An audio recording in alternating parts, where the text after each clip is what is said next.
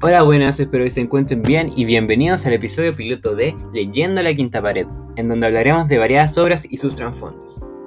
En el programa del día de hoy hablaremos de Tengo miedo torero, la obra de Pedro Lemebel, la cual hace un año tuvo su adaptación en el cine. Y los temas que queremos tratar son el kitsch y el apagón cultural. Pero antes de todo esto, vamos con nuestros auspiciadores y quédense para descubrir la profunda relación entre estos conceptos. ¡Vamos allá! Bueno, nuestro primer auspiciador es que increíble habilidad haciendo amigurumis. ¿Quieres algo? Te lo hace. ¿Quieres un sombrero? Te lo hace. ¿Quieres algo para sacarte el maquillaje? Te lo hace. ¿Quieres un peluche de Mickey Mouse tamaño escala? Te lo hace.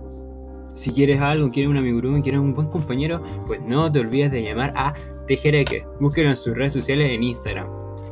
Y ese ha sido nuestro único auspiciador. Ahora vamos con el capítulo. Tengo miedo torero es una obra muy reconocida y fue escrita por el autor Pedro Lemebel.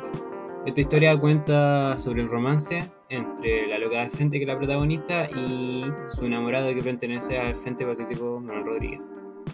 La historia es muy controversial y ocurre en la dictadura chilena, específicamente en el año 82. Como todos sabemos, en aquella época había un gobierno totalitario, un gobierno que controlaba todo, y por ende controlaba desde el arte todas las formas de difusión, de expresarse. Augusto Pinochet, como temía una rebelión, la cual hubo, siempre reprimió todas las formas de manifestaciones, el arte, las noticias, etc. De hecho, las radios pocas podían hablar de las verdades de, de Chile. Cooperativa y el umbral eran una de esas pocas, y el arte de por sí fue casi eliminado. Los grandes exponentes fueron asesinados, torturados y exiliados. Un ejemplo Víctor Jara. Y siempre fue un gran problema poder manifestarse. Con esto, la cultura de Chile comenzó a desaparecer y se podría decir que ocurrió el apagón cultural. Al tener una cultura prácticamente inexistente, nos dimos cuenta que estábamos vacíos sin esta, perdidos nuestra identidad y el chileno necesitaba llenarlo con algo. Y con esto apareció la cultura kitsch. ¿Pero qué es? Esta es limitación de limitación. Es una cultura que solo busca satisfacer el ojo público, el ojo más común, no le importa la esencialidad, solo le importa la belleza. Porque este solo quiere aparentar, quiere hacer algo más.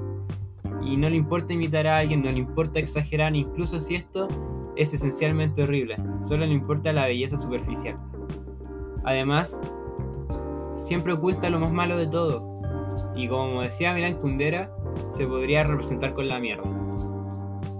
La mierda es algo que todos tenemos, que todos hacemos, pero cuando uno va a realizar esta defecación, uno se esconde, uno cierra la puerta. ¿Pero por qué? Porque es moralmente, o mejor dicho, socialmente incorrecto hacerlo en cualquier lugar. Porque nosotros lo tenemos tan arraigado que lo escondemos. Y esto es un claro ejemplo del kitsch. Porque a pesar de que es algo parte de nosotros, lo esconde porque eh, según la sociedad es horrible.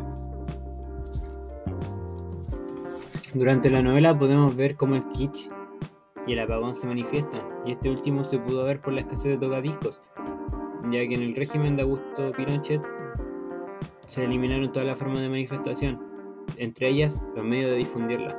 Como todos sabemos, el tocadisco es algo que nos permite poner la música que queramos, que deseemos, cuando queramos y donde queramos.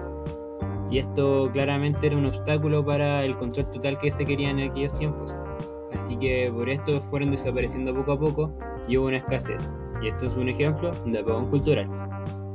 También podemos ver aspectos similares en el miedo que le tenía la loca a la radio cooperativa, el pánico y el rechazo que sentía por esta, ya que la radio cooperativa mostraba las cosas como eran, mostraban las distintas guerrillas que habían entre el gobierno y el Frente Patriótico, mostraban los atentados, la violencia y todo lo que había en las calles, pero socialmente estaba mal pensar que había algo incorrecto, que las cosas no iban bien.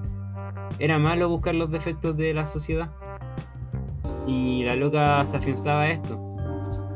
El kitsch, como nos mencioné anteriormente, es algo que se afianza a la sociedad, es algo que solo sigue este y no le importa ocultar otras cosas.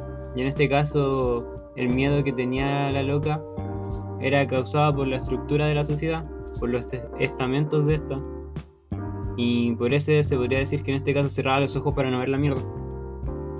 Y el ejemplo más grande de kitsch que se podría decir, que en la historia es Lucía Giriard, que es la misma encarnación de este. Vimos dos comportamientos muy kitsch de su parte. Uno fue el deseo de ser algo más, ya que con Gonzalo, su estilista, siempre hablaba del exterior. Le encantaba el extranjero, lo amaba, lo admiraba y quería ser parte de. Quería ser como ellos. Su ropa, su estilo, sus modales, sus costumbres. A ella le encantaban. Y siempre traía y extraía ropa del extranjero. Porque le encantaba eso. Le encantaba ser algo más y definirse como algo distinto. Ella siempre buscaba y trataba de ser así. Y no le importaba hacer la imitación de la imitación. Y otro ejemplo donde pudimos ver el comportamiento kitsch de Lucía fue cuando ella mandó hacer un mantel a la loca. Donde esta, a pesar de sus consejos que le decía para que fueran estéticamente más bonitos, ella simplemente quería poner todo lo que la sociedad creía. No le importaba exagerar, no le importaba sobrecargar y el kitsch tampoco teme esto. Ella solo quería hacer un mantel que sus invitados observaran, admiraran y sintieran wow. Quería dejar a todos boquiabiertos, según los límites sociales de aquella época. Bueno, en conclusión, se podría decir que el apagón cultural fue la cuna perfecta para el kitsch.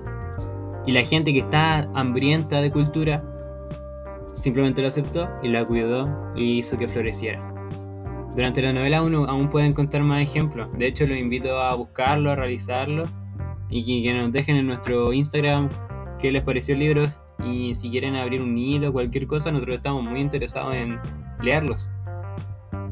Y este ha sido el episodio del día de hoy. Quería exponer cómo esto se manifestaba y que, bueno, esto pasó en la vida real, ya que este libro está basado en la dictadura de la vida real y el autor tuvo vivencias similares. Pero eso, espero verlo en el próximo episodio, espero que les haya gustado y sigan sintonizándonos. En el próximo episodio vamos a hablar de flores de papel. Así que espero que estén ahí y cuídense mucho y nos vemos. Chau chau.